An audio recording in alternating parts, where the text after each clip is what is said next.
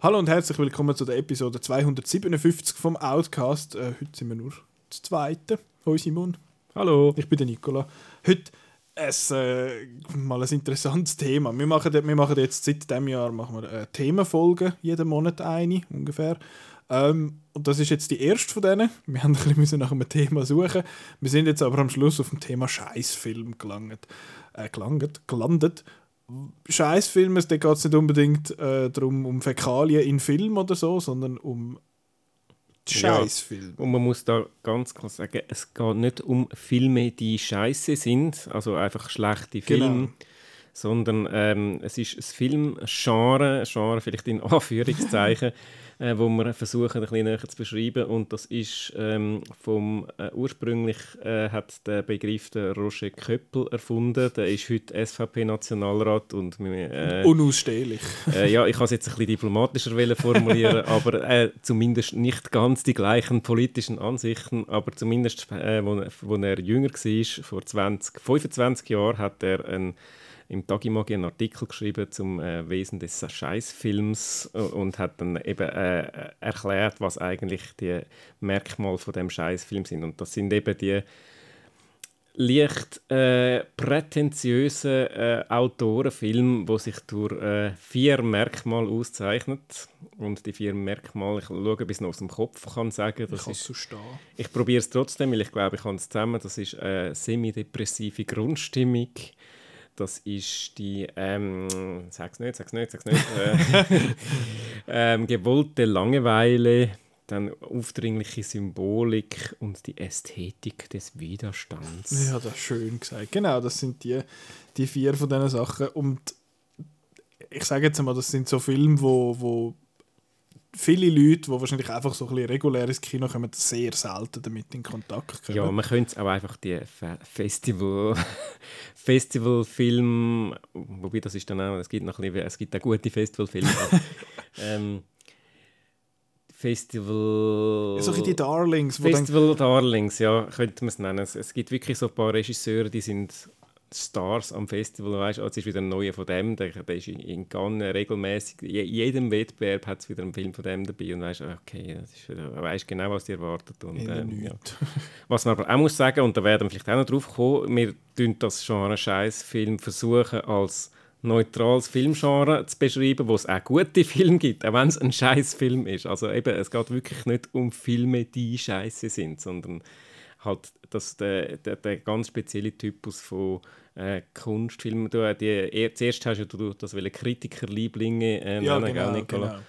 Ähm, weil da halt häufig dann äh, so ein bisschen Diskrepanz da ist zwischen wie werden die Filme von den Kritikern wahrgenommen und wie vom Anführungszeichen normalen Publikum und eben so ein bisschen das klassische Beispiel, wo gerade jetzt am Moment, ich weiß nicht, ob er noch im Kino läuft, wahrscheinlich, äh, wahrscheinlich zu dem ja, Zeitpunkt, wo wir, wo wir ausgestrahlt werden, ja. vielleicht schon nicht mehr. Jedenfalls, ähm, ich habe schon über, über den Film schon zweimal äh, geredet im Outcast. Ich rede jetzt das dritte Mal darüber. Der Film heißt Pacifiction. Ähm, ist ein sehr langer, sehr langweiliger in meinen Augen Film, wo äh, all die Kriterien mehr oder weniger erfüllt und wo von der Gaia de Cinema, renommierte ähm, französische Kritikerzeitschrift zum besten Film vom Jahr 2022 gehört worden ist. Genau, das ist also ein bisschen der, Ausschlag, äh, der ausschlaggebende Punkt, gewesen, wo du in der Outcast Awards Folge über den Pacifiction geschwätzt hast, dass der so kacke genau, ja.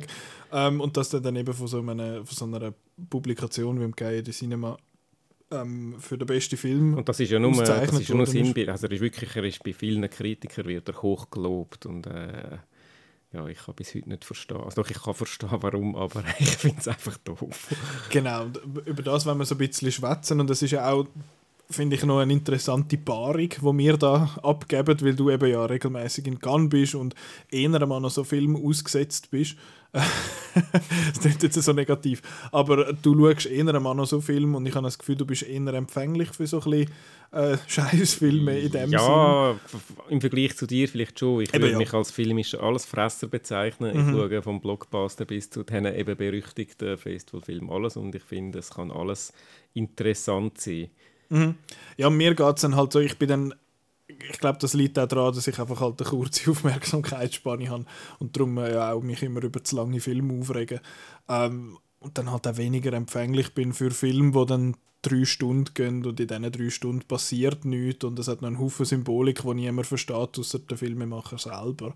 Ähm, das sind dann so ein die Sachen, die es mir dann schon schnell ablöst. Und wir haben ja auch, ähm, also du hast ja gefunden, eben, du möchtest dann noch auf Filme eingehen, wo, man, wo in das, das Genre quasi reingehört, ähm, aber man eigentlich noch gut findet. Und ich habe jetzt dort schon Schwierigkeiten gehabt, weil ich halt einfach, nicht weil ich jetzt finde, oh, die sind eh alle kacke, sondern weil ich wenig von denen äh, überhaupt gesehen habe. Ähm, wenn wir anfangen mit, äh, mit der Geschichte von der Scheißfilm bei Outnow, weil das ist ja auch noch so eine Story. Ja, tun wir das da kurz äh, nacherzählen. Das müsste jetzt eigentlich der Roland da sitzen, wo, ja, wo ihr ja schon im Outcast gehört habt. Er ist der, der das eigentlich, ähm, so wie soll ich sagen, gegründet Nein, eingeführt wo das, hat wo, wo, wo, das eingeführt hat. Er war ja auch eigentlich der Erste von uns, der so ein bisschen an den Festivals unterwegs war, auch vor meinen Zeiten. Und ähm, er hat die, die Kritik kann man heute noch nachlesen. Ähm, er hat dann mal äh, eben da dem ähm, Roger Köppel seine Kategorisierung aufgenommen in einer, in einer Kritik und dann auch noch in weiteren Kritiken und dann ist so ein bisschen ähm, äh, darauf eingegangen. Wir haben dann auch bei Outnow, äh, das war noch in der Piratenzeit von Outnow, wo wir noch ein bisschen alles äh, gemacht haben, wo wir noch jung und wild waren. Und äh, es hat dann dort tatsächlich auch ein Genre, Scheißfilm gegeben, wo als Genre wie Krimi oder äh, Komödie oder so Drama hat es äh, Scheißfilm gehabt und wo dann äh, auf Outnow offizielle Kategorie war, haben wir können schauen, was gibt es denn so für Scheißfilme, das ist, das ist die Liste gekommen. Natürlich alles dann einfach manuell äh, eingetragen, weil das ist, hat ja nicht, äh, ja, bei IMDb, bei IMDb wo wir das so. uns einmal abholen, die Informationen gibt es natürlich das Genre nicht. Macht jeder so. Ja, logisch. Nein, ähm, jedenfalls haben wir das äh, Genre dann gehabt. Das hat sich über lange Zeit hingezogen, bis wir dann irgendwann mal ein eine seriösere Firma geworden sind und dann äh, mal äh, auch angefangen haben, äh, Geld zu verdienen mit äh, unserer Seite und dann äh, irgendwann ein Verleger dann äh, gefunden hat, du, äh, hallo, unser Film ist da bei euch als Scheißfilm drin, das finden wir eigentlich nicht so cool und seither gibt es das leider nicht mehr auf Outnow. Und es ist ja, glaube ich, auch so, gewesen, dass, dass von diesen von Daten, die hat man nachher dann auch für zum Beispiel so Kinoprogramme, die dann abgedruckt worden sind, genau, gebraucht. Genau, und dort ja. ist dann halt das Genre gestanden, das bei Outdoor genau. war. Und dann ist halt so ein Film, was Scheißfilm im Kinoprogramm gestanden. Genau, das ist aber doch eigentlich recht eine lustige Episode. so geil. Wie das entstanden ist. Und was ich auch noch sagen, wenn wir schon von den alten Zeiten von Outnow reden, ich glaube, das ist sogar jetzt 20 Jahre Jubiläum, weil der Roland, eine der legendärsten Reviews vom Roland, wo auch äh, einer der legendärsten Scheißfilme wahrscheinlich wegen dem ist, das ist äh, die zu der Brown Bunny. Und ich glaube, der hat im Jahr 2003 oder ist es 4 geschrieben. Ich kann schnell nachschauen. Auf jeden Fall ist das der Film von Vincent Gallo. Genau, das ist der Film von Vincent Gallo, wo der Vincent Gallo als äh, Vincent Gallo durch äh, die Wüste fährt mit dem TÜV und dann am Schluss gibt es einen Blowjob. Hm. Und hat Sex mit Frauen, glaube ich, einfach in dem Film. Ja, und es passiert, er, er, ist sehr, äh, sehr äh, anstrengender Film, aber großartig geschrieben von Roland. Äh, und alle die zwei Leute, die die Kritik noch nicht gelesen haben, die, die können. Nein, es ist ja schon eine Weile her und äh, wir werden älter und äh, ihr, unser Publikum, werdet jünger und das ist vielleicht zum Teil schon, bevor ihr geboren sind. Von dem her könnt ihr mal da graben, was da für alte Reviews bei uns gibt. Genau. Die Review ist in Briefform an Vincent Gallo geschrieben. und da gibt es noch eine kleine äh, Episode dazu. Ein, äh, ein anderer Freelancer-Kollege von uns, viel später, hat dann irgendwann das Gefühl gehabt, äh, komm, ich tue die, äh, ich tue die Review auf Englisch übersetzen, den Brief, und schicken an Vincent Gallo. da gibt's, der hat irgendwie äh, so eine allgemeine, ich weiß doch auch nicht, info at vincentgallo.com oder irgendetwas. Ja. Und äh, es ist sogar eine Antwort gekommen, die hat, glaube ich, Jan geheißen. Also Jan. da ist er sogar darauf eingegangen, das finde ich geil. Äh, also die Kritik von Brown Bunny ist im äh, 2004. Okay, dann hat es nächstes Jahr das 20er Jubiläum. Und äh, es hat dort unten dran, dann, das war zu den Zeiten, gewesen, wo ja leider auch vergangen sind. Äh, heutzutage wird auf Social Media oder sonst irgendwo diskutiert. Damals hat man im Forum noch wirklich rege auch über solche Filme diskutiert. Und ähm, es hat jetzt zum Teil entrüstete Kommentare darunter, das ging ja gar nicht. Und der du verstehst den Film doch einfach nicht. so das, das Klassiker-Argument, wenn es äh, um, um so einen Film geht. Und äh, ja, ist, ist sehr unterhaltsam zum Nachlesen. Genau, das ist, das ist so ein bisschen die Story von, von der Scheißfilm auf, äh, auf Outnow. Jetzt, dort ist es, jetzt ist es noch schwierig, um da irgendwie äh, einen klaren Faden zu machen, weil es ist, ein, es ist ein grosses Thema im Sinne von, in welche Richtung dass wir jetzt könnten diskutieren ähm, Aber ich finde, zum einen den Beitrag von Roger Köppel, den findet man im Internet, eben, der ist aus dem 98 und der lohnt sich wirklich zum Lesen. Und ich fände es jetzt noch interessant, wenn wir äh, von ein paar von diesen Regisseuren, die er dort erwähnt, vielleicht kurz könnten, mhm. äh, durchgehen, wo du wahrscheinlich eher in Kontakt gekommen bist als ich bis jetzt. Mhm. Äh, erwähnte ähm, Regisseure und eine Regisseurin in dem, äh, in dem Artikel sind der Wim Wenders, wo ja ähm, am ZFF vor ein paar Jahren mal glaube so eine Retrospektive bekommen hat. Ähm, habe ich glaube einen Film gesehen, der Himmel über Berlin, den habe ich bei dir äh, dürfen geniessen. Mhm. und äh, der Wim Wenders und der Bruno Ganz kommen ja in dem Artikel irgendwie auch nicht so allgemein nicht so gut weg, weil die das halt alles so ein bisschen beführen. Ähm, und ich würde jetzt dich gerne einfach ein bisschen ausfragen zu diesen wenn du etwas uh, kannst sagen zu diesen, hoffe, ich kann etwas sagen, aber ja. zu diesen Regisseuren und ob jetzt du findest, mal, dass, dem stimmst du zu und ob du vielleicht ein Werk hast von diesen Leuten, wo, wo dir jetzt gefallen haben oder wo dir besonders nicht gefallen haben. Ist jetzt fies, weil ich dich da vielleicht so ein bisschen äh, äh, auf dem heißen Stuhl grillieren ja. zu dem Thema, aber eben der Wim Wenders, das ist, das ist so ein Name, den ich jetzt zum Beispiel einfach viel gehört habe, aber nicht irgendwie gross in Kontakt gekommen bin, außer jetzt der Himmel über Berlin. Ja, ich habe noch ein paar weitere Filme gesehen von ihm, muss aber sagen, ich finde der Himmel über Berlin sein besten. Mhm. Und ich weiß, dass du ihn glaube nicht so gut findest. Das, der ähm, ist jetzt für mich so ein bisschen eben, er ist, Und er hat natürlich ja. die Merkmale, ich finde das jetzt aber gerade ein schönes Beispiel für einen Film, wo zwar so ist, wo ich aber trotzdem ein Stück fasziniert. Und zwar äh, äh es ist schon Weile her, wieder mal seit ich gesehen habe. Von dem her, ich habe ihn jetzt nicht mehr super präsent, aber mich hat die, die Stimmung, äh, wie, wie er es geschafft hat, äh, zu inszenieren, dann mit diesen beiden äh, Engeln. Also, es ist ja eigentlich, es geht um äh, den Bruno Ganz und noch einen anderen spielen so zwei Engel, die aber so ein bisschen durch, die, durch Berlin laufen und dann müssen, was müssen sie machen? Ach Gott, eben, jetzt hast du mich, äh, falschen Fuß.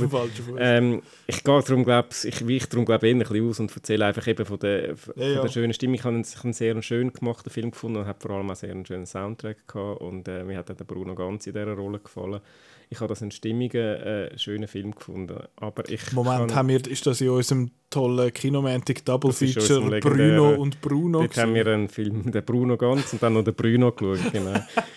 Vielleicht nicht gerade die besten Filme zum nachher anschauen. Bruno wäre dann eher ein äh. Scheißfilm in anderer äh, in Fäkalhinsicht. In Fäkalhinsicht, genau.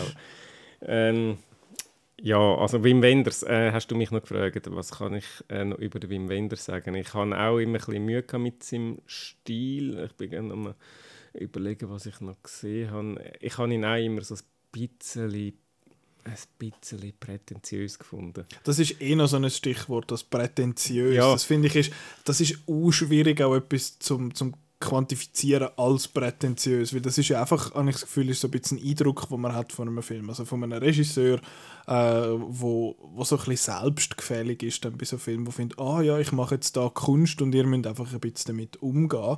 Und ich finde einen Film, wo zum Beispiel prätentiös ist, aber mir sehr gut gefällt, ist Mother von Darren Aronofsky. Der Film ist so prätentiös, weil er halt findet, so, ich habe jetzt etwas zu sagen und ich bin jetzt ein Künstler und ich mache jetzt da so einen komischen Film. Ähm, mir hat er aber zugesagt, der passt jetzt aber zum Beispiel überhaupt nicht ins Genre äh, Scheißfilm, weil er einfach, er hat keine gewollte Langweil. Er hat zwar äh, Symbolik, die semidepressive Grundstimmung ist irgendwann nicht mehr semidepressiv, sondern entweder ganz depressiv oder einfach reiner Terror. äh, und Dings, der, ja, jetzt sage ich mal, der Erzählweise und die ganze Ästhetik ist jetzt nicht äh, dermaßen, verwehrt sich jetzt nicht allen Konventionen. Von dem her passt das eben jetzt dort nicht rein. Aber der gilt für mich jetzt so ein bisschen als prätentiös.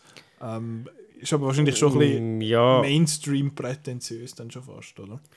ja, vermutlich. Ja, ich weiß nicht, ob er jetzt all die Kriterien würde erfüllen, die wir jetzt hier haben, aber äh, prätentiös in, anderer, äh, in die andere Richtung, dass er einfach irgendwie So selbstgefällig hat irgendwie. selbstgefällig, ja, und Selbstgefälligkeit ist schon auch ein, ein sehr ein prägendes Ein grosses Merkmal von Merkmal solchen von der Filmen, finde ich. Äh, ich bin jetzt gerade noch, äh, während du am Reden warst, bist noch kurz äh, die Filmografie von Wim Wenders durchgegangen, schau, äh, schau, was ich noch gesehen habe und dann noch ein paar Filme. Also, was ich natürlich auch ein, ein sehr guter Film von ihm finde, das ist äh, «Der amerikanische Freund», Mhm.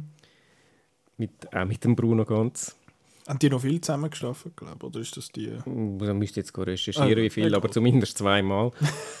Und äh, das ist äh, eine Verfilmung von einem Roman von der Patricia Highsmith, den ich sowieso cool finde. Mhm. Also sie hat äh, der, Rip, die Ripley-Roman geschrieben, ich weiß nicht, ob du den kennst, also Talent, Talent- Talent, Mr. Ripley, Ripley, gibt's, äh, wo, äh, das ist die gleiche Figur, die dort äh, vorkommt. Mhm. Es sind aber zwei recht unterschiedliche Filme. Eben der eine ist Wim Wenders und der andere ist äh, Hollywood. Okay. Ant Anthony Minge Minghella ist es, glaube ich. Ja. Den habe ich auch cool gefunden. Der ist halt auch, aber auch dort, wenn du dort einen Krimi erwartest, dann wirst du auch genau wieder, äh, wieder äh, enttäuscht, weil es ist dann halt sehr langsam und äh, ja. Ja. Gut, aber eben er... Ich glaube, wir müssen jetzt nicht einfach am Wim Wenders seine Filmografie durchgehen. Jetzt mehr so ein bisschen auch, würdest du dem zustimmen, dass er dort grundlegend so ein bisschen in die, in die Kategorie würde reinpassen Ja, er passt sicher in die Kategorie rein. Und ich würde jetzt gerade noch den Faden weiter aufnehmen. Vielleicht hast du ja den auch noch aufgeschrieben, weil äh, ein anderer Regisseur, der in diesem Artikel auch vorkommt und auch als Negativbeispiel genannt wird, ist der Theo Angelopoulos, Mhm, ein mhm. griechischer Regisseur, der schon gestorben ist. Äh, zudem habe ich auch noch Geschichte, und zwar eine Geschichte aus meiner Teenagerzeit. Ähm, der Film, der von ihm rausgekommen ist, hat äh, auf Deutsch «Der Blick des Odysseus» geheissen. Ich weiß nicht mehr, wie im Ori- Original ist. Irgendein anderer Griechisch wahrscheinlich. Nehme ich jetzt mal an. Er spielt eben nicht in Griechenland, sondern in äh, Ex-Jugoslawien. Aber ich glaube, der Titel ist doch griechisch. Egal. Jedenfalls, «Der Blick des Odysseus» hat der Film geheissen und da hat es wirklich genau so eine hymnische äh, Review im Tagi gehabt. Eben so einen äh, k- klassischen Fall von Kritikerliebling. Und die habe ich gelesen. Kleines Detail am Rande, die Kritik war von Walter Ruckle. Friend of the Show. Friend of the Show sozusagen. Und äh, die habe ich gelesen und dachte, boah, das ist wirklich, also das ist eben äh, absolut Hymnenmeisterwerk, bester Film, was es gibt und so. Und dachte, okay, ja, da könnte man mal schauen gehen. Als 17-Jähriger, der sich noch nicht so für Filmkunst, mit Betonung auf Kunst interessiert, und bin dann schauen und habe irgendwie noch faszinierend gefunden, aber äh, habe dann äh, am Köppel sein Ding ist ein paar Jahre später gekommen und ich den gelesen habe, habe ich dann doch ein bisschen schmunzelt und dachte, ja stimmt, so habe ich mich auch ein gefühlt in dem Film. Da hast du Gefühl, ich komme irgendwie nicht raus und muss das so sein? Oder äh, ist das extra so langsam, aber auf eine Art äh, ist, äh, ist er eben doch ein bisschen faszinierend gewesen. Und das ist gerade ein ein Beispiel, dass ich da auch ein bisschen äh, torn bin. Äh, auf der einen Seite finde ich, das nervt mich das und auf der anderen Seite wenn es irgende, äh, gibt es irgendwelche Aspekte, wo mich dann eben doch noch, noch ein bisschen fesseln und dann, dann kann ich den Film trotzdem gut finden. Und gerade der Theo Angelo, äh, ich habe Mühe mit dem Namen, aber Angelopoulos, Angelopoulos.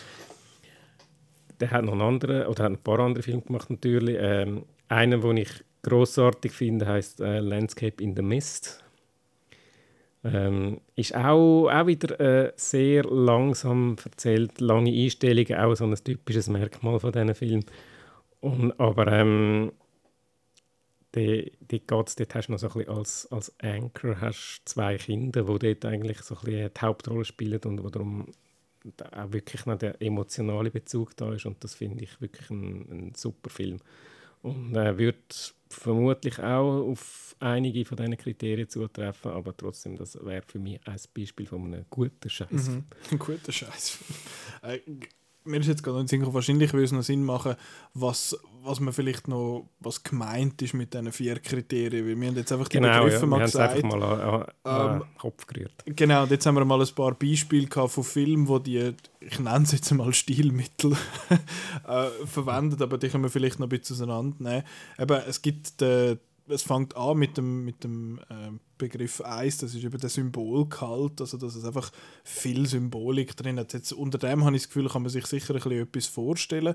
Also das Zeug so erzählt wird, dass es, äh, ah ja, jetzt äh, filmt er da drei Viertelstunden lang eine Topfpflanzen und für was steht jetzt das und was, was möchte jetzt da der, der Filmemacher uns mitteilen und so. Das geht so ein bisschen in die Mhm. Richtung. Tönt jetzt ein bisschen despektierlich, ist auch ein bisschen so gemein Ist von meiner Seite. wirklich, ist manchmal wirklich so. Also, mir fällt an der Stelle gerade ein äh, Film von Kieslowski ein. Ist auch in der gleichen Zeit. Ich weiß nicht, ob es Köppel den auch erwähnt hat. Ja, ja, das ist mit diesen drei Farben. Drei Farben Trilogie, ja. genau. Finde ich übrigens äh, finde ich eigentlich auch gute Film. Aber ähm, dort hat es dort hat's so eine Szene von so einem alten Nömi, der versucht, Flaschen einzurühren und, so, die und nicht richtig raufkommt und immer so sehr umständlich da die Flaschen versucht einzurühren. Dann hast du das Gefühl, okay, das ist jetzt irgendwie eine Symbolik. Und äh, sollte uns wahrscheinlich irgendetwas sagen. Ich weiß einfach nicht was, aber äh, Hauptsache Symbolik. Das kann dann zum Teil schon ein bisschen. Ja, Ja, das ist, dort ist es aber, auch- ich finde Analogien, Metaphern und so, ich finde, das ist in der Kunst etwas wahnsinnig Schwieriges. Weil einerseits äh, kann es immer mega schnell prätentiös wirken, man findet so, uh, ich habe jetzt da so eine, einen Vergleich eingebaut, wo aber irgendwie die wenigsten Leute dann vielleicht damit zu Schlag kommen. Oder es ist dann zu so ein bisschen heavy-handed, dass es dann ein bisschen gar offensichtlich ist und dann wirkt es fast wieder billig. Und ich habe das Gefühl, so ein bisschen die, die Gratwanderung zwischen diesen zwei Sachen ist noch recht schwierig. Darum finde ich, ist äh, eine geschickte Allegorie, sage ich jetzt mal, ist etwas, etwas sehr Schwieriges. Oder? Das gilt ja nicht nur für Film, das gilt ja auch für, Ja. äh, für Kunst im Allgemeinen. Oder? ja. Ähm, ja, aber das ist. Jetzt denke ich, du, du sagst da noch ein bisschen mehr. Äh, aber. Äh, also musst du nicht. Sonst können wir Ich könnte noch eine Allegorie machen zum Thema. Nein, Ja, lieber nicht. Ich meine eben, Vergleich und so, das ist ja, das Vergleich helfen ja auch oft, zum Sachen greifbarer machen, oder? Ja, es ist ja, wenn wir jetzt unseren Beruf nehmen, wenn wir über Filme reden oder schreiben und dann den Vergleich bringen, dann gibt es auch gute Vergleiche und weniger gute Vergleiche. Und manchmal denkst du, hat jetzt den Nagel genau auf den Kopf getroffen und Mhm. dann denkst du, äh, was? Genau, ist ein bisschen weit hergeholt. Oder eben, es gibt, ich meine, so, so Sachen, das ist ja gang und gäbe, wenn du sagst, oh, das ist, da ist ja spannender, äh, der Farbe beim Trocknen zuzuschauen oder so. Das sind so ein bisschen, so ein bisschen Vergleiche äh, mit dem, was ich, was ich ja auch oft brauche. Und das finde ich ist auch ein, ein interessantes Stilmittel. Aber wenn es dann halt eben nicht unbedingt gebraucht wird, um Sachen klarer zu machen, sondern um sie vielleicht ein bisschen verschlüsseln, was in der Kunst ja auch überhaupt keine Seltenheit ist, ähm, ja, ist es, dann, ist es dann wieder schwierig und ich glaube, das wäre dann auch noch ein Punkt, wo man nachher, oder ist ein Punkt, wo man nachher noch diskutiert, das ist eben so die ganze Zugänglichkeit von dem, äh, von dem Ganzen. Ähm, aber der Symbolgehalt ist einmal das eine, nachher ist das die gewollte langweilig und ich finde da den Begriff gewollt sehr wichtig, weil äh, langweil ist ja ist sehr etwas Subjektives. Ob man jetzt etwas langweilig ja. findet oder nicht, das ist ja, das kannst du nicht einfach beurteilen mit Daten in dem Sinn. Das ist so subjektiv etwas, wo, wo du langweilig findest, finde ich hoch aufregend und, und andersrum. Ähm, ich finde aber der gewollte Punkt noch so, dass er eben ähm, ja, was, was würdest du dort dann alles so dazu erzählen, was, was das für, äh, für Charakteristiken hat, wenn jetzt das gewollt langweilig ist? Gewollt langweilig. Ich weiß jetzt nicht mehr, was der Köppel damals geschrieben hat, aber ähm, gewollt lang ist eben auch genau das, ähm, was du vorher schon angetönt hast mit der Zugänglichkeit, so ein bisschen das, hey, ich zeige euch, ich tue jetzt etwas richtig auswalzen und ähm, es darf ja nicht unterhaltsam sein, weil unterhaltsam, das wäre ja dann eigentlich äh, böse. Das ist ja voll populär und, das- populär dann, würden sie, ja, und dann würden sie alle verstehen. Und darum muss, es, muss man es ein bisschen vertragen, weil äh, Kunst muss ja irgendwie auf eine Art ein bisschen wehtun und darum muss es langweilig in Anführungszeichen sein. Das heißt, man muss, man, man muss es sich irgendwie verdienen, man muss, dass man da dahinter sieht. Mhm. Eben, das sind viele von diesen Sachen, habe ich das Gefühl, die wir jetzt da äh, besprechen, gelten für äh, Film wie auch für äh, Malerei oder so zum Beispiel. Vor allem, wenn man ja irgendwelche, so wenn man in, in Florenz in die Uffizien geht oder so, und dann schaut man so ein Bild an und so, ja, ist, ist noch les.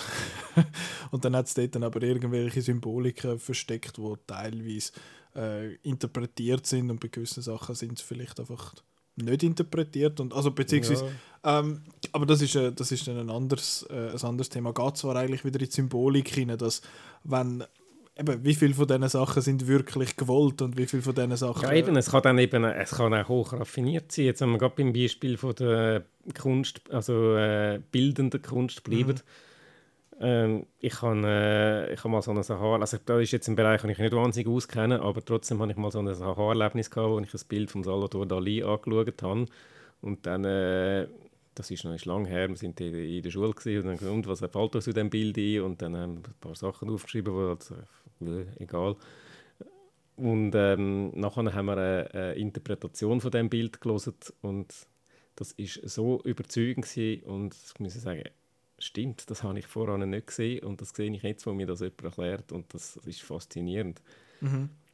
Aber eben, äh, das, das ist jetzt wieder so ein bisschen das Ding, wann ist es, wann ist es eben so faszinierend und wann ist es einfach nur hey, ich tue nicht so als, als äh, ich, ich, ich verkaufe mich jetzt als äh, Regisseur oder als Maler oder was auch immer, wo euch etwas Wichtiges verkauft, aber es ist eigentlich nichts dahinter. Und da gehen wahrscheinlich die Meinungen meilenweit auseinander. Mega.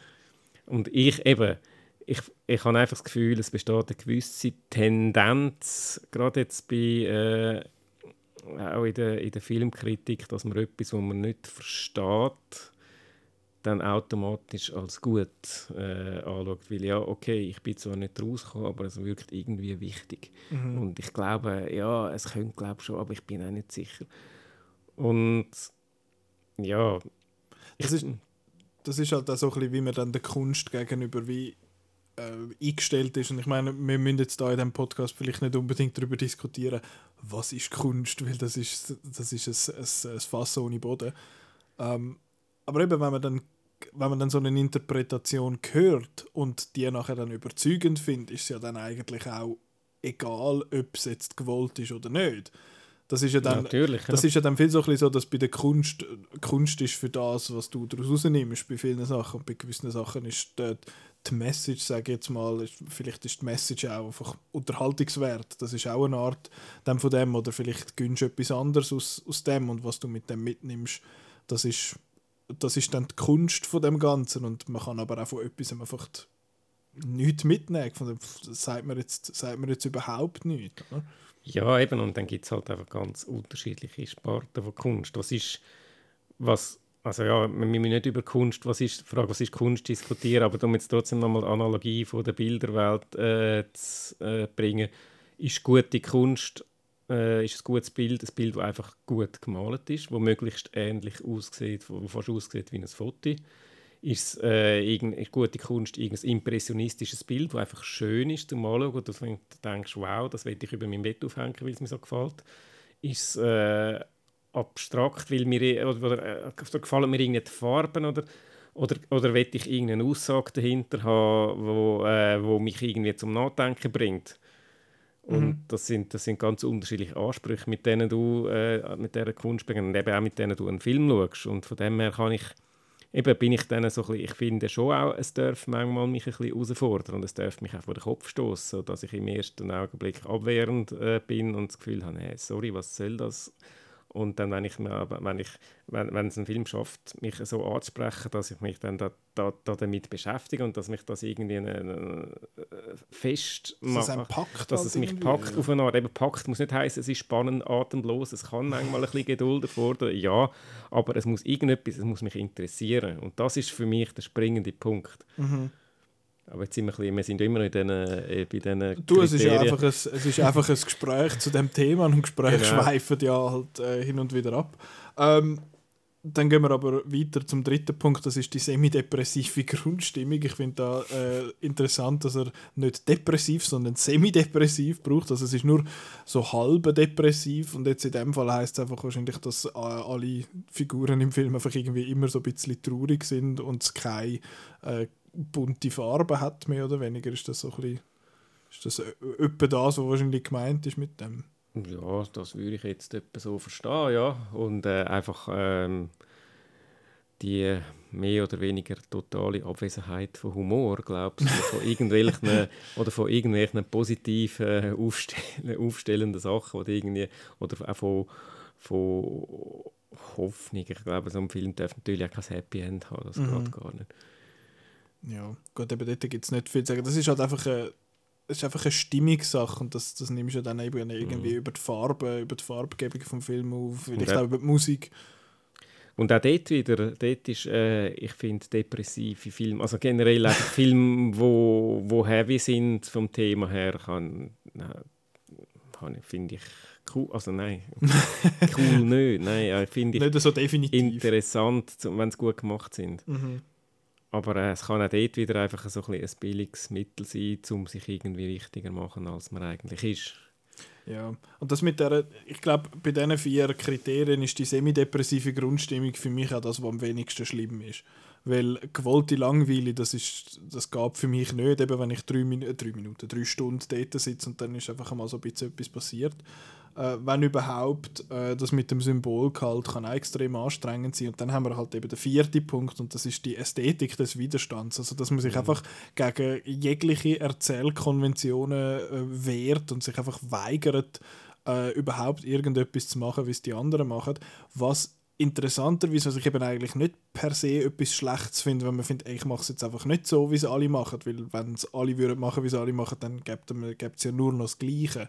Ähm, ja, darum ja, ja, ich aber es gibt halt eben die, mit Erzählkonventionen, eben das ist ja auch allgemein, dass man einen Charakter einführt, dass es einen gewissen Handlungsbogen hat, äh, eine, eine Geschichte und also so irgendwie halt so ein bisschen die Drehbuchsachen. Klar, äh, klar kann man das brechen, aber um das brechen muss man es vielleicht zuerst einmal ein bisschen beherrschen und dann kann man dann ganz bewusst irgendwie etwas rausnehmen und sagen, jetzt machen wir das dort anders. Aber der äh, so wie es da gemeint ist mit Ästhetik des Widerstands, ist, dass das sozusagen Konzept ist, dass man, so, dass man, dass man bewusst gegen jegliche Erzählkonvention einfach verstoßt, weil das ja äh, Mainstream ist.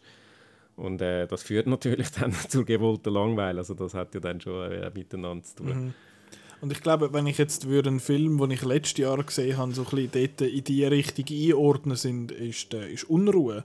Habe ich das Gefühl, Den habe ich auch im Kopf gehabt, ja. Kate äh, ist nicht so weit weg von dem, von dem ganzen Raster. Ich finde, er ist nicht per se semi-depressiv habe ich das mhm. Gefühl. Er hat hin und wieder mal ein bisschen Genau, es, es, hat hin und wieder mal Humor dabei, äh, aber er verwehrt sich zum Beispiel jegliche äh, Kompositionskonventionen, äh, also wie, ein, wie ein, ein Bild quasi, ich sage jetzt mal, auszusehen hat in einem Film. Er hat in dem Sinn keinen kein wirklichen Spannungsbogen oder wenn, dann ist er äh, nicht sehr gespannt.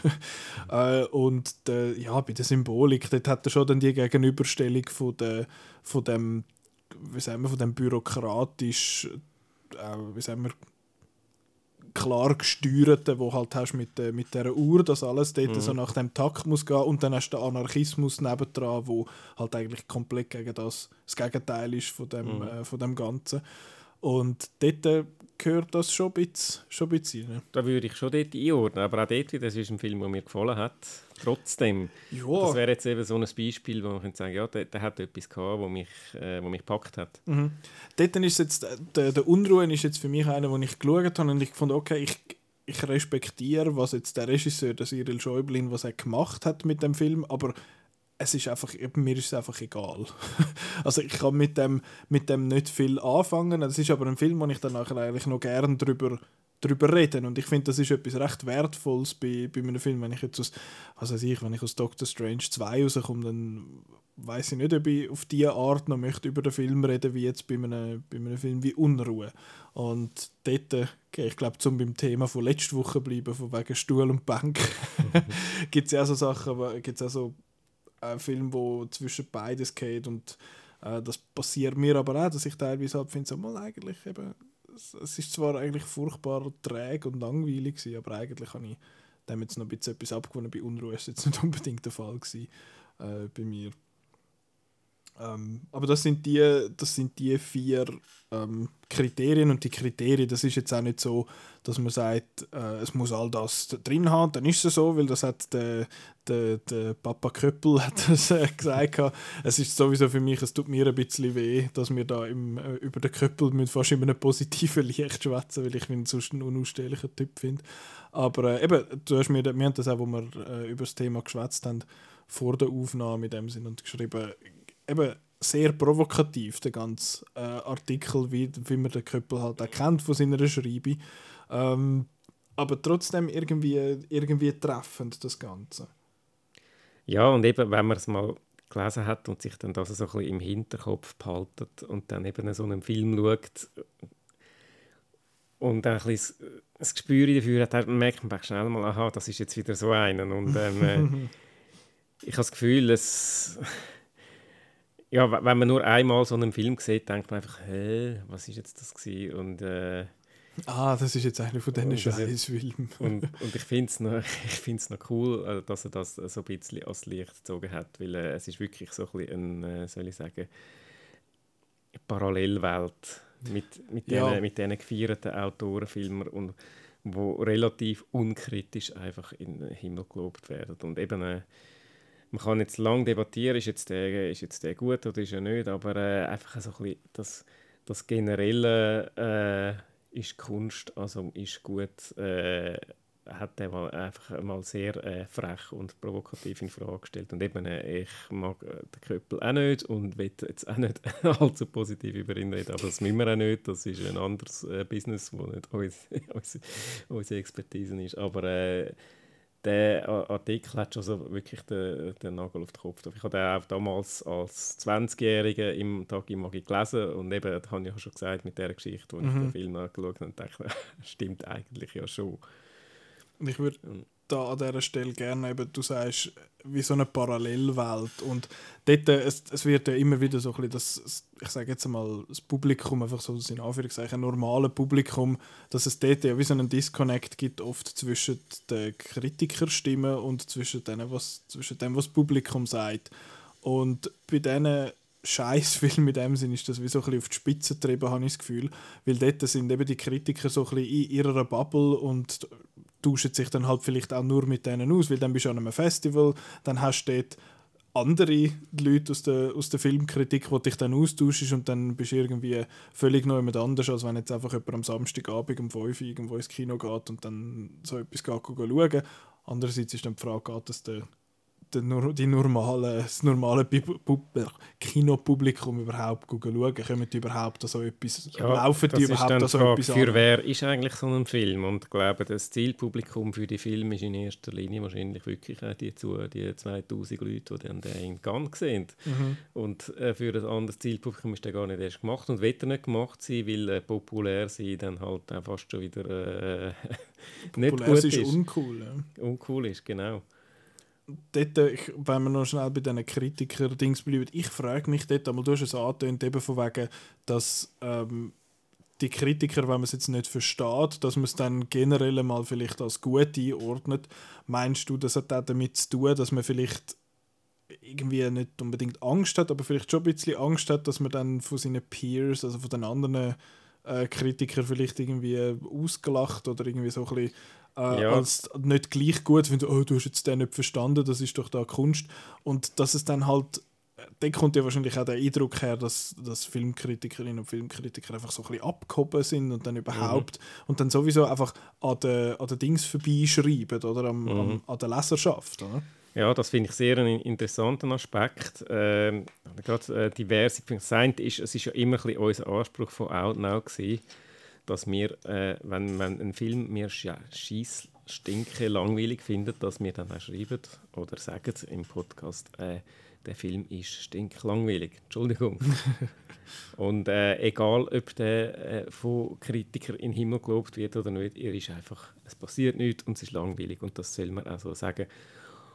Und ähm, natürlich werden wir in unseren Kritiken, je mehr wir schreiben und je mehr Filme wir sehen, auch ein bisschen elaborierter und fangen da ein bisschen vergleichen und ja, und ich differenziere nicht nur einfach, ist, ist nichts super oder ist scheiße und hey, so langweilig, sondern Das bisschen, ist aber auch keine wertvolle Filmkritik in dem Sinne, oder? Genau, aber wir versuchen wirklich äh, eigentlich zu sagen, was, äh, wie wir den Film gefunden haben. Wenn wir, wenn wir fast eingeschlafen sind, sagen wir es vielleicht nicht in diesen Worten, aber wir versuchen zumindest zu begründen, warum der Film äh, jetzt halt so ist, wie er ist. Und ähm, eben das Ding, mit dir, wo, wo, du angesprochen hast, eben das so ein mit der äh, Peer Group, das, mhm. glaube, das ist wirklich ein Aspekt, dass also in gewissen ich will jetzt da nicht äh, mich auf die Äste rauslassen, aber in gewissen anderen Medien ist es vielleicht wirklich nicht so einfach zum einfach schreiben, sorry, ich habe den Film langweilig gefunden, mhm. sondern es muss ja doch ja, irgendwie noch eine gewisse äh, ein gewisses, eine gewisse Auseinandersetzung, äh, eine gewisse intellektuelle Auseinandersetzung ja. da sein. Und ähm, und dann äh, muss es muss nicht mal schlecht sein, vielleicht fängt man dann so an, über Film überlegen und dann, ja, ja, stimmt, das ist ja eigentlich auch noch und dann macht man sich vielleicht den Film im, im Nachhinein noch ein bisschen besser, als, er, äh, als man während dem gefunden hat, was auch okay ist. Mhm. Das geht, äh, geht ja auch, aber eben, es besteht dann einfach so ein bisschen der, Gefahr, dass, dass das dann einfach so ein bisschen zu, äh, zu sehr ins, äh, ins Extrem getrieben wird und dann eben dann so ein bisschen wirklich die Diskrepanz zwischen der Kritik und Publikum entsteht.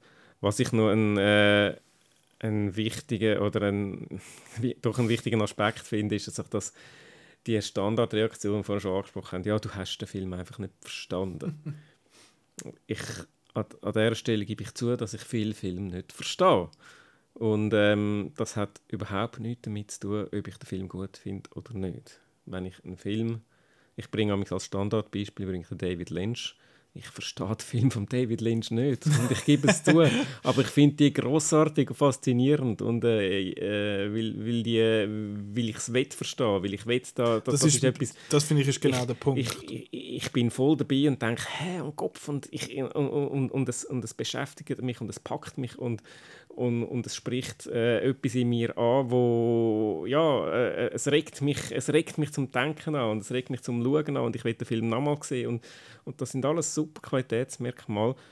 Gleichzeitig gibt es Filme, wo ich will sagen, ich habe schon verstanden, was du willen hast. Es hat mich einfach nicht angesprochen. Es ist mir einfach egal. Und das ist so, wie mir es zum Beispiel bei Unruhe eben, Ja, und, und, und darum finde ich einfach, dass äh, der Satz, ja, wenn ich sage, ich habe den Film nicht gut gefunden und dann die Reaktion kommt, ja, du hast ihn nicht verstanden. Das, Kopf, dann, das, hat, und? das eine hat nichts mit dem anderen ja. zu tun. Ich bin, äh, ja, ich verstehe viel Film nicht und ich stehe dazu, aber ja und? Aber ich glaube, es kann sich absolut den Eindruck von einem Film verändern, wenn man sich mit dem dann auseinandergesetzt Auf hat. Auf jeden Fall. Und es kommt auch selbstverständlich vor, dass man, wenn man einen Film das zweite Mal sieht, dass man dann mit anderen Augen schaut. Vielleicht, wie, vielleicht sieht man einen Film das erste Mal am Festival in Cannes, hat, ist übermüdet, hat schon drei Filme am, äh, voran gesehen und äh, ist überhaupt nicht in der Stimmung dafür und denkt, und dann nachher liest man vielleicht ein bisschen etwas drüber und äh, informiert sich und dann schaut man mit ganz anderen Augen und ein bisschen wacher später nochmal und sieht, ja, stimmt, das ist eigentlich... Mhm ja, und das also, ist auch wieder. Es gibt so Filme und eben auch so, so äh, sogenannte Kunstfilme, wo dann, äh, wenn du dann ein zweites Mal schaust, denkst du, okay, stimmt eigentlich schon. Mir ist jetzt da im, ich habe gerade einen im Kopf, wo ich das sage, das ist ein Burning-Film. Mhm. Ähm, das ist ein südkoreanischer Südkoreanischer Film, Film. der ist Name vom Regisseur. Äh, ich schaue schnell da, erzähl mal. Das ist ein Film, den ich auch in Cannes gesehen habe, wo, mir zu lang und zu wenig passiert ist. Klassiker. Und äh, ich bin müde gewesen. Ich glaube, es war Nacht um 10 Uhr oder so, wo der gelaufen ist. Es war wirklich weder die richtige Zeit noch der richtige Ort gewesen, zu dem, um den zu schauen. Chris ist übrigens auch so gegangen. er hat dann auch die Review geschrieben, nicht so gute. Und ähm, ich habe dann äh, zwei, das ist letztes oder vorletztes Jahr, als ich den nochmal geschaut habe und der eigentlich eben in der Zwischenzeit ein etwas darüber gelesen und, äh, und dann auch mit, mit neuen Augen geschaut und muss sagen, doch, der hat schon etwas und er ist mhm. nicht, äh, kann dann, habe dann, dann ein bisschen besser müssen bewerten, als ich das erste Mal gesehen Also das gibt es natürlich auch. Ja eben, aber das ist auch normal. Also der Film, der, der Regisseur heißt Lee Chang-dong und ist mit dem, der, der bekannteste Darsteller ist wahrscheinlich der Steven Yeun wo, ja. äh, wo mitmacht bei dem. Und ich, bringe jetzt da wieder das Beispiel von ich meine, ich als äh, Marvel Mainstream Boy bin doch natürlich ein bisschen auf einem anderen, ich sage jetzt mal auf einem anderen Level die was so, was so Film angeht. Und darum bringe ich jetzt einfach Mother nochmal. Äh, ich bin dort im Kino schauen auch. Äh, recht erschöpft von einer Prüfung und ich gefunden, so, ich muss jetzt meine, meinen Kopf äh, so ein bisschen lüften von diesen Prüfungssachen und bin nachher dann quasi mehr oder weniger allein im Riffraff schauen und ich habe mir mehrmals überlegt, ob ich aus dem Film raus soll, weil ich fand, das ist so unangenehm und ich finde das alles so blöd und nachher, als ich dann angefangen habe, darüber zu lesen, weil all die ganzen Allegorien habe ich einfach in dem Moment überhaupt nicht geschnallt, ähm, als ich dann nachher darüber gelesen habe, ich fand so, okay, das ist schon recht geil. Und nachher habe ich dann am Schluss wirklich cool gefunden. Ähm, das geht aber ja, aber eben, das ist ja nicht aufs, äh, aufs Genre Scheißfilm limitiert, de, das Ganze. Das ist auch bei anderen ja. Filmen, wenn man die jetzt zehn Jahre später nochmal schaut, findet man vielleicht äh, den Humor nicht mehr gleich wie, wie beim letzten Mal. Und das ist halt, weil wir uns immer verändern und ich hoffe zumindest, dass das, äh, dass das der Fall ist, um aber nochmal den, den Bogen zurück, äh, zurücknehmen zu dem eben äh, von der Filmkritik. Das ist ein Thema, das wir eh schon lange auf der Liste haben, von wegen Filmreviews. Äh, genau. ich, ich, äh, ich schneide das aber jetzt trotzdem mal schnell an, eben von wegen äh, wir haben es schon von der Zielgruppe gehabt, von dem Film selber, eben, dass man sagt, der, der Film ist eigentlich für niemand. Das hat, muss er denn das sein? Ich glaube nicht. Ähm, natürlich, wenn du etwas veröffentlichst, wo andere Leute sollten, äh, ich, ich sage es jetzt mal so despektierlich, konsumieren, dann ja, aber ach, da bin ich eben auch immer so ein bisschen hin und her gerissen, ob man jetzt sagt, muss das für jemanden sein oder soll das äh, und dann hat man einfach Glück, wenn jemand anders das auch les findet oder muss man da mit dem Publikum im Kopf schaffen oder ja ich glaube das wäre jetzt äh, mein Stichwort, wo ich es könnte, äh, das Wörtchen radikal einbringen, das muss ich fast sein. Äh, wer mich kennt, weiß, dass ich äh, das, das Wort hasse, aber ich glaube, das wäre jetzt radikal wäre eben ein Film, der sich eben ums äh, Publikum schert. Also nicht ums Publikum schert. Äh, nicht ums Publikum schert, ja, ja Entschuldigung. Wo, wo sagt, es ist mir scheißegal, wenn ihr euch langweilt. Äh, ich mache einfach äh, mein Ding. Und mhm. äh, ja, wo das fast schon zelebrieren das, das, das Desinteresse am, äh, am, am Geschmack vom Publikum. Und das wird dann eben häufig als Qualitätsmerkmal, äh, eben als radikal angeschaut. Und das äh, muss ich immer mit den Augen rollen, wenn ich das Wort irgendwo lese. Ja, verstehe, also verstehe ich. Und ich meine, das Ganze, der Scheißfilm, es ist ja, ich habe das Gefühl, das, ist ja, das Ganze ist eh so ein bisschen ein Spektrum. Dass man, äh, eben, dass es nicht einfach schwarz und weiß gibt in dem Sinn, sondern dass es halt so ein bisschen Scheißfilm-Tendenzen vielleicht gibt. Natürlich. Dann kann man auch sagen, man sagt ja sonst, der Film hat Genre-Elemente und gewisse Filme haben halt Scheißfilm-Genre-Elemente äh, in, in dem Sinn. Und jetzt habe ich gerade voll den Faden verloren, was ich, äh, was ich, wollte, was ich wollte sagen. Aber das, genau das, was du gesagt hast, von wegen eben, dass es der, jetzt, ich sage jetzt mal der Regisseur, dass es den einen Scheiß interessiert, was die Leute denken von dem, das finde ich eben per se nicht eine schlechte Einstellung, dass man sagt, hey, look, nein, ich mache nicht das, was die Leute wollen, weil die Leute wissen nämlich gar nicht, was sie wollen. Sie wollen einfach immer das Gleiche von dem, was sie schon kennen. Und dass man das dann ein bisschen herausfordert, ist, äh, finde ich, ist etwas Erstrebenswertes. Das finde ich ist etwas Gutes. Dort ist einfach die Frage, dann, zu welchem Grad dass man das, dass man das macht. Oder? Ja, und äh, man kann dann äh, irgendwann sagen, ja, aber für was machst du überhaupt einen Film, wenn es dich eigentlich ein Scheiß interessiert? Was, äh, also du, du, äh, den Film machst du, um dich irgendwie auszudrücken, um etwas mitteilen. Mhm. Oder, äh, und, und wenn du sagst, du... Ähm, mir ist so scheißegal, äh, was, was du mit dem, äh, mit dem Film anfängst. Ja, warum, äh, warum machst du den Film überhaupt? Also, also, wenn, ich, wenn ich jetzt mit dir rede, dann will ich mich auch irgendwie verständlich machen was, und will ich irgendwie meine, meine Nachricht oder meine Botschaft mhm. an den Mann bringen und meine Kernaussage und mache das manchmal besser, manchmal weniger gut, aber ich versuche dafür die richtigen Worte zu wählen, die passenden Worte, eben einen schönen Vergleich oder was auch immer. Und äh, wenn du auch sagst, scheiß, ja, ich mache jetzt einfach, ich filme jetzt einfach die Wand, weil ich das geil finde, dann okay, aber äh, warum machst du es dann überhaupt? Ich, ich muss einfach sagen, dort stimme ich so halb nicht zu. Ich meine, ja, wenn man einfach sagt, äh, wenn man das quasi macht, um den Leuten zu leid werken, dann, äh, dann habe ich auch kein Verständnis dafür. Aber wenn man einfach findet, ich will mich jetzt in dem Kunstwerk Film, will ich mich jetzt ausdrücken, finde ich, es muss eben nicht unbedingt dann für das Publikum sein. Natürlich, wenn man dann den nachher äh, ins Kino bringt und der den Leuten dann irgendwie vorsetzt, dann kann man schon ein gewisses, äh, einen, einen gewissen Grad an, wie sagen wir jetzt, an Anspruch haben, dass, dass das auch irgendwie dann an die Leute ankommt. Aber gewisse Leute finden eben genau die Verweigerung von dem ja geil. Oder? Ja, eben. Also gewisse findet es äh, dann sozusagen als Qualitätsgütesiegel für ihre Arbeit, wenn dann die Leute aus dem äh, Film rauslaufen, weil sie es nicht verstanden mhm. und das macht einem automatisch irgendwie Das macht, äh, sie- macht man besser. Weil, ja. weil äh, wenn einem viel nicht versteht, dann ist man der große Künstler und dann verstehen eben nur wenige Eingeweihte, die das geschulte Auge haben, verstehen, Mhm. was du meinst. Ja, und ich, ich bin eben nicht grundsätzlich gegen das, äh, gegen das Ganze. Ich kann, ich kann mich jetzt nicht, nicht. ich kann mich jetzt nicht wirklich mit dem identifizieren, dass ich jetzt etwas würde machen, wo ich finde, fuck you, das ist jetzt für einfach, das ist für mich und sonst für niemand. Ähm, aber ich, ich glaube, der Dings, der, der Denis Villeneuve hat mal gesagt, er mache seine Filme primär für sich selber.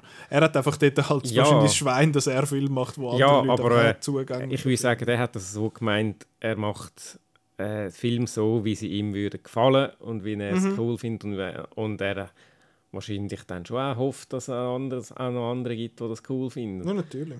Es, eben dort Ich lässt sich dann aber wieder diskutieren, finde ich, zum Beispiel über die Wirtschaftlichkeit von, von Kunst. Das ist ja wieder ein, äh, ein riesen Thema. Ja gut, das ist ja ein Schimpfwort in äh, Kunstkreisen. Genau, und dort ist, das ist aber genau das Problem mit, äh, mit dem Ganzen, dass ja bei uns, eben, ich sage jetzt mal, der böse Kapitalismus, der muss alles immer irgendwie profitabel sein.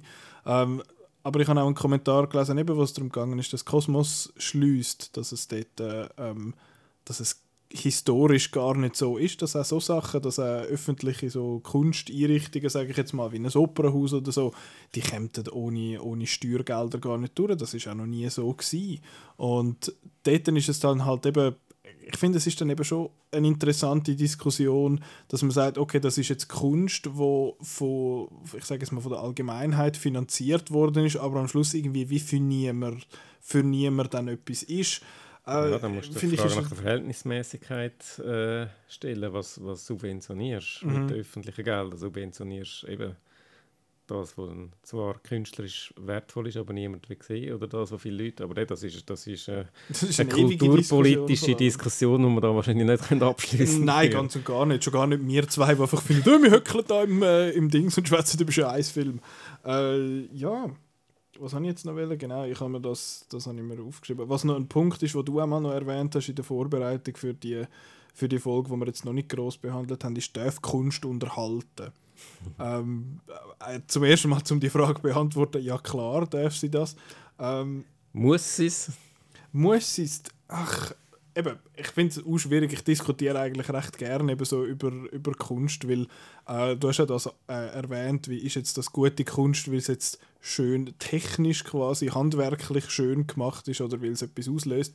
Und dort finde ich halt oft, Kunst ist es dann, wenn es bei dir ein Gefühl auslöst. Ob jetzt das Gefühl Hass, äh, Wut, Trauer, keine Ahnung, äh, Freude äh, ist, das, das, das siehst du dann. Aber ich finde, nur schon, wenn es in dir etwas auslöst, irgendein Gefühl, dann, ist es, dann hat es schon mal etwas gemacht, dann hat es schon mal etwas erreicht. Ähm, und wenn jetzt de, die Emotion, die du dann mitnimmst, ist, dass, du, dass es Unterhaltung war und dass du Spass gehabt hast in dem Sinne, dann ist das Teil. Ich finde dann dort dann eben fast wieder, ich weiß nicht, ob es die interessanter Frage ist, aber eine Frage, die ich gerne noch würde diskutieren, ist mit den Blockbusters. Sind denn so Blockbuster wie jetzt, keine Ahnung, Eternals oder so, oder, äh, oder so Sachen, ist das Kunst? Wie viel von diesen grossen Hollywood-Produktionen, wenn man jetzt also Sachen anschaut, wo man denkt, okay, ist Red Notice oder The Grey Man, sind so Sachen jetzt Kunst? Oder ist das jetzt schon mehr wieder ein Produkt? Weil auch das ist ja wieder ein Spektrum. Oder ist es, wie viel Produkt und wie viel Kunst ist drin? Oder? Ja, das Ist eine grosse Frage. anspruchsvolle Diskussion, die wir jetzt da am Führen sind. ähm, ich finde grundsätzlich, einen guten Blockbuster machen, der funktioniert, ist für mich eine Kunst. Ja. Mit dem, vielleicht habe ich jetzt extra den unbestimmten Artikel vorne genommen, weil es gibt halt einfach verschiedene Arten von Kunst, eben, das ich das vorne gesagt habe. Und äh, ein perfekter Blockbuster ist eine Kunst zu machen und finde Mhm. ich, da darf man durchaus auch anerkennen, das ist, äh, das ist einfach fällt mir das Wort nicht ein, aber äh, ein, guter, ein guter Künstler, der das anbringt. Ähm, und dann gibt es einfach, äh, wie es überall gibt, äh, Bessere und weniger gute. schlechte Kunst. Red Notice oder äh, was hast du noch gebracht? Eternals ist für mich einfach äh, schlechte Kunst. Also Kunst ist ja eigentlich nicht positiv, per se positiv oder Mhm. negativ Ja, assoziiert, oder, sondern einfach, äh, das ist, ja, ja, eben, wir sind da Kunstbegriff am diskutieren und wir müssen mal auf Wikipedia anschauen, wie das geht. Und äh, ich, ich, ich labere jetzt halt einfach, was mir gerade in den Sinn kommt. Aber äh, eben, Kunst ist ja äh, letztendlich einfach eine, eine Ausdrucksweise. Mhm. Äh, Ausdrucksweise, ich tue mich jetzt in Form von Musik oder äh, also vielleicht, ja, vielleicht Das, was wir machen, Podcast, ich weiß nicht, ob, ja. Pod, ob das Ein Kunst guter Podcast ist, ist auch Kunst, also mir sicher nicht, nein. Hey, sind wir Kunst, ja oder nein? nein, ich weiß es auch nicht. Ähm, ja, es ist eben, wie gesagt, das ist da jetzt eine anspruchsvolle Diskussion, aber es ist auch eine, spannende Diskussion, wo eben gerade bei solchen, bei solchen Scheißfilmen, äh, bei solchen Festivalfilmen dann auch immer wieder aufpoppt und äh, ist jetzt das Kunst, was ich gesehen habe, oder ist das einfach nur ein... Ist das äh, Kunst oder kann das weg? Arzifarz. Ja, ach, dort ist es dann halt schwierig zum finde ich, für oder gegen Kunst irgendwie gescheit argumentieren. Und darum finde ich dann so etwas wie eine gut gemachte Interpretation dann auch etwas extrem Wertvolles. Wenn jetzt jemand in seiner Kritik oder in seinem Essay schreibt, äh, ja, da habe ich jetzt das gesehen und bla und so und einfach sagt, wie, wie geil das jetzt das war, ist das für mich nicht eine gute Interpretation. Aber wenn man jetzt sagt, hey, ich habe das und das aus dem Film mitgenommen und das dann halt einfach teilt mit der Leserschaft, finde ich, ist das, ja, ist das absolut etwas Gutes. Wenn es dir schafft, dass du den Film nachher mit anderen Augen schaust, mhm. das stimmt, das habe ich, das habe ich wirklich noch nicht gesehen in dem Film. Und jetzt, wo ich mit dem Wissen einmal schaue, schaue ich mit anderen Augen, das, das gibt es und das, dann ist es auch... Äh, das ist dann die Kunst von einer guten Interpretation von der Kunst. Es wird langsam ein bisschen, das wird langsam Wurzelbaum da mit der. Es wird mit. Genau, ähm, ja ich bin jetzt gar nicht sicher. Ich glaube, wir haben jetzt da nicht einen schönen Bogen äh, in der, es ist in der ein bisschen chaotisch. Der, ja, aber unsere Kunst ist halt. Äh, genau, das ist, ist halt eben Kunst. Weißt? Wenn, ihr, wenn ihr jetzt nicht rausgekommen sind, dann habt ihr dann einfach, einfach, uns, dann habt ihr unseren äh, Podcast nicht verstanden. Nein, eben, ich meine, das soll ja auch so ein bisschen ein, ein Gespräch halt sein, das man einfach führt. Und dann ist das, ist das leise. Ich finde, ähm, eben, um nochmal darauf zurückzukommen, wie jetzt äh, Leute, die vielleicht an diesen Podcast hören, die gar nicht unbedingt gross an so Filme ankommen, äh, du hast jetzt ein paar von diesen Filmen erwähnt, von diesen Scheißfilmen, wo du mhm. findest, die sind gut. Hast du noch ein paar andere, die du willst, äh, erwähnen Ich meine, einer von diesen Schuldigen, sage ich jetzt mal, ist noch nicht gefallen und das ist der Jean-Luc Godard, wo wir ja jetzt auch äh, übrigens noch einen, einen kleinen, also Tipp, geheim ist es nicht, aber im Cameo machen sie jetzt äh, eine kleine Reihe zum Godard, weil der ja letztes Jahr, ist er letztes Jahr gestorben, letztes Jahr gestorben ja. ähm, und dort sieht man jetzt seine, seine älteren Sachen, so ein bisschen die, die glaube sage ich jetzt mal, wo meine, mein Eindruck von, von Godard ist allein, was, was du und äh, kann Leute einmal erzählen, dort laufen jetzt so Sachen wie äh, Le Mépris.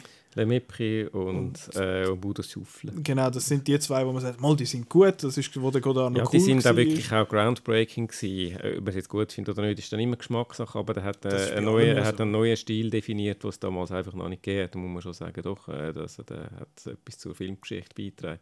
Hat der und, nicht ähm, den Jump Cut erfunden? Genau. Ähm, und dann aber nachher zeigen sie auch Sachen wie Adieu le langage und äh, Livre Dimanche. Livre Dimanche. Und das, die beiden Filme, würde ich sagen, die, äh, gehen dann relativ gut ins scheiß Filmgenre rein. Nein, bei Godard wird ich jetzt nicht viel. Äh, das ist ein ein Running Gag bei Outnow, mhm. weil halt, halt eben auch die Festivalerfahrungen, die wir jetzt noch mit ihm gemacht haben und da haben wir dann legendäre Reviews geschrieben haben dazu, kann man nachlesen und ich glaube, wir haben genug über Godard geredet. Ähm, ich habe noch einen anderen Regisseur, eigentlich zwei im Kopf, einen, den ich gut finde, einen, den ich nicht, nicht, gut, nicht gut finde und beide haben mal Gun gewonnen. Ich fange an mit dem, den ich nicht gut finde. Das ist äh, mit einem schwierigen Namen und zwar heißt äh, Vorname. Ist das der, der die langen Thai-Filme macht? Genau, Vera Setta Cool heißt der Nachname. Der Vorname kann ich nicht sagen. Apoch, irgendetwas. Oh, wie, haben, wie heißt jetzt seine Film? Sagen wir Sein Film, der Gunn gewonnen hat, heißt Uncle Bon Me Who Can Recall His Past Lives oder einfach nur Uncle Bon Me. Uncle wie viel? Wie schreibt man das? B-O-N-H-M-E-E, glaube ich. Ah, bon, oh ja. Uh, das, ist schon, äh, das ist schon ein Titel. Das ist 2010. Genau, der hat 2010 in Cannes gewonnen. Ah. Gibt es ein Review vom Roland, zwei Sterne. Das ist wirklich, das ist für mich einfach so ein bisschen das Paradebeispiel von diesen Scheißfilmen. Jetzt äh, er, er wird auch sehr gelobt von den Kritikern. Ich habe nie können verstehen. Ich finde es wirklich, es ist, immer, es ist dann immer so ein bisschen äh, spirituell angehaucht, was ich dann so ein bisschen mittelspannend finde. Und es, eben jetzt in dem Film geht es um irgendeinen, wo der wo da so von der Kontakt zu den Toten und so, das ist natürlich auch wieder lang her und so, ich, ich habe nur noch einzelne Bilder in Erinnerung, aber äh, das ist so, der, ich glaube, in 13, 14 Jahren gegangen, als ich jetzt war, bin, ist das der Film, wo ich am wenigsten verstehen dass der gewonnen hat. Aber es sind wahrscheinlich auch, macht wahrscheinlich auch noch enorm lange Filme, oder? Die sind ja mal ja, sie sind, vier äh, Stunden. Nein, nein, nein, nein, nein, das, das ist ein anderer. Das ist der Love Diaz. Ah, ja, der genau. mit der langen Film. Das ist in Philippinen. Stimmt, von dem habe ich bis jetzt leider noch nie einen ganzen Film gesehen. ich habe einen, ich habe einen halben gesehen und das sind dann zwei Stunden. Nein, äh, über den kann ich leider nicht kompetent reden. Love Diaz würde heißen. Aber der würde wahrscheinlich auch sehr schön auf die Kriterien mit diesen ganz, ganz furchtbar langen Einstellungen so. zutreffen. Aber äh, ja, er der hat, glaube ich, mal Ven äh, also Locarno hat er mal gewonnen, Venedig. Okay. Also der Uncle Balmy, der geht noch knapp zwei Stunden. Ja, ja, also das, das, ist nicht, über, nicht überlang.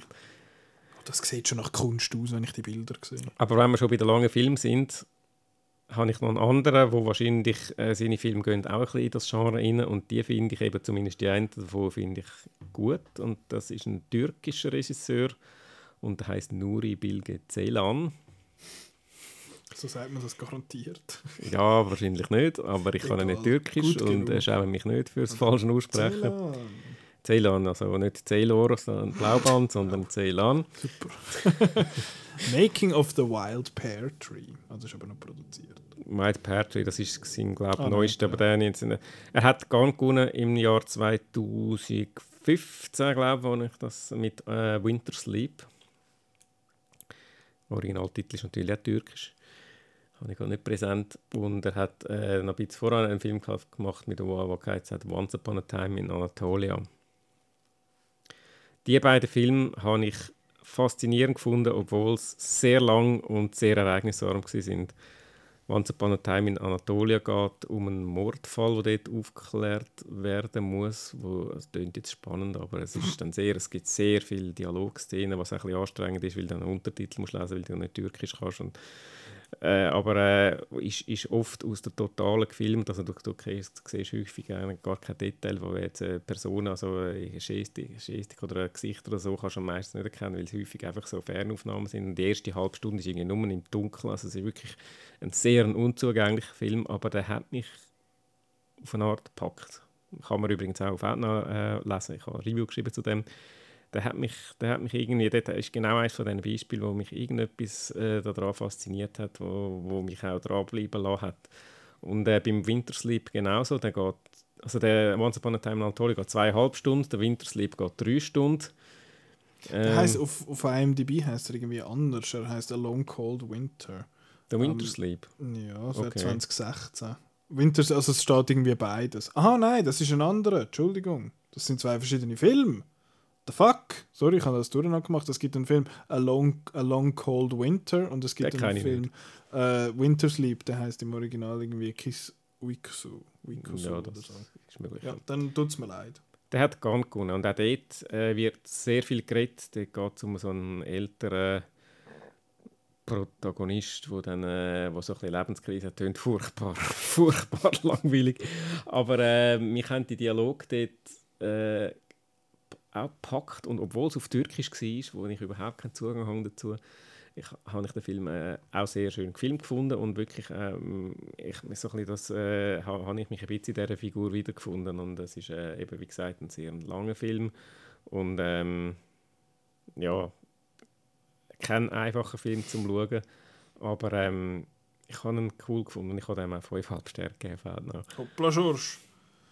Genau. Mhm. Also das wäre jetzt für mich ein Beispiel von einem Scheißfilm, der mich persönlich fasziniert. Mhm. Cool finde ein bisschen weniger, also da sind wir jetzt schon recht im wirklich Hardcore-Arthouse-Bereich, also da, wo man, wo man wirklich ein bisschen muss das Genre mögen. Ein bisschen Durchhaltevermögen haben. Ein bisschen weniger Hardcore, ein bisschen in die Richtung geht ja der äh, Herr Carax, der Leos Carax, wo wir ja schon mal einen äh, oh, ja. Catch-up hatten mit dem Holy Motors, das ist für mich, der hat für mich auch scheiß Filmelement.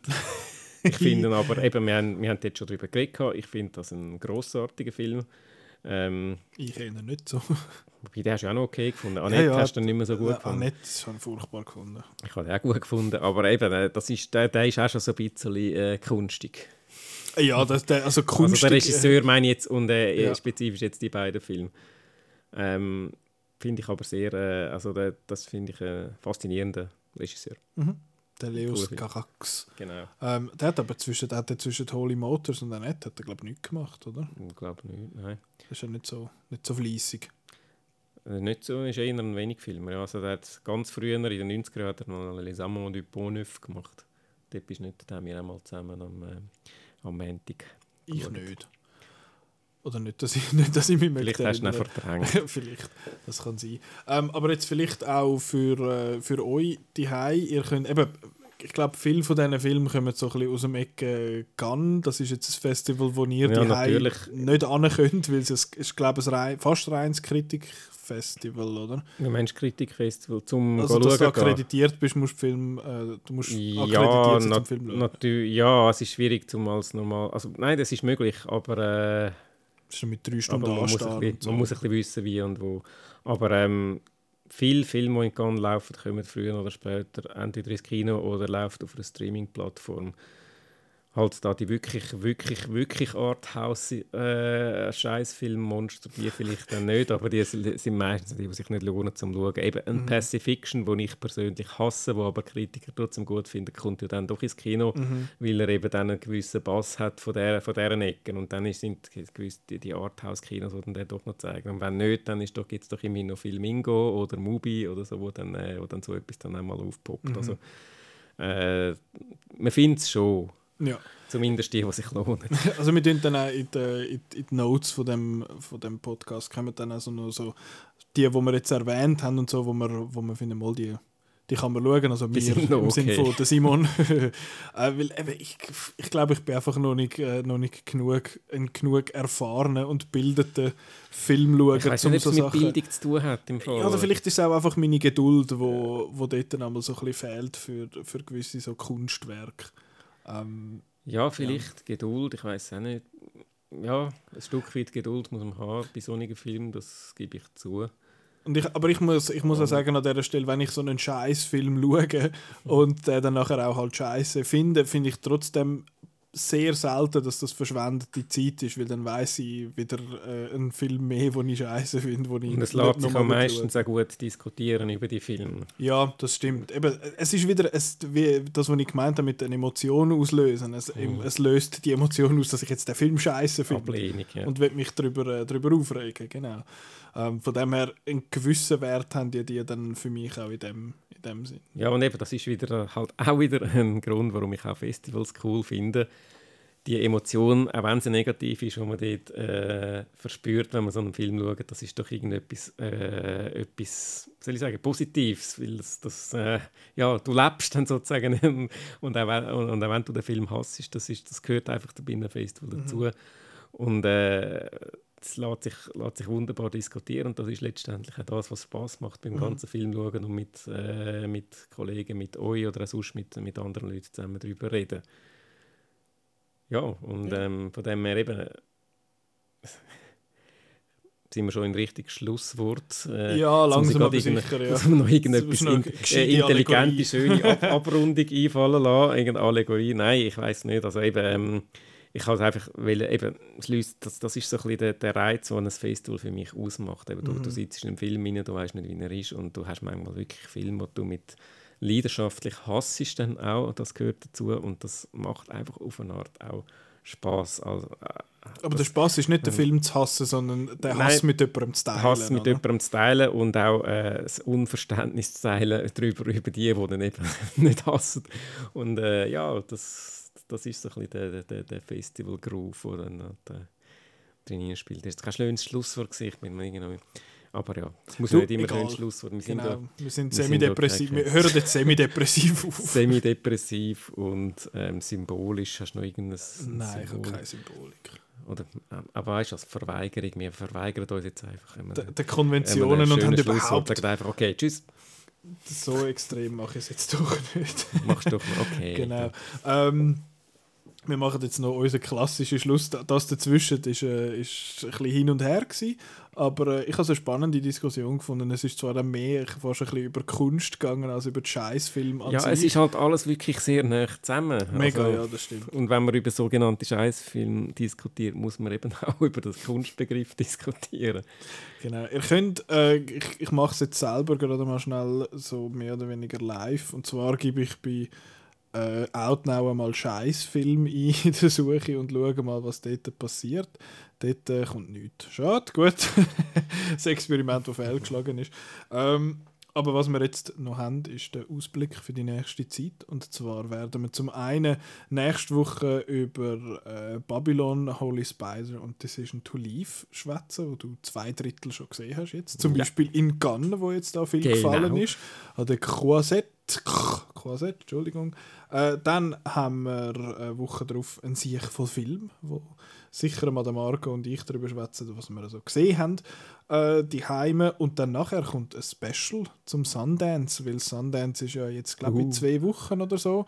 Äh, du also wirst von jetzt, heute, wo wir das aufnehmen. Oh ja, schon also jetzt, wo wir es aufnehmen. Das wird wahrscheinlich Wochen. dann mehr oder weniger während. Geht schon vorbei äh, sein, wenn es rauskommt. Das wird dann gerade aktuell sein, vermutlich. Genau. Äh, du wirst äh, die Hai vor Ort sein und der, der Rüller wird live in Salt Lake City genau, oder Park unser, City. Unser Festival First Mover, wo schon als erster in Cannes und als erster an anderen Festivals war, geht jetzt als erster vor Ort als Sundance. Genau, und da äh, schauen wir dann, in welcher Form dass wir, dass wir dort berichtet von dem, von dem Festival, aber das wird dann so ein kleines Special geben. Äh, genau, und jetzt danke mir euch vielmals für, äh, fürs Zuhören und wir hören uns nächste Woche. Tschüss! Tschüss!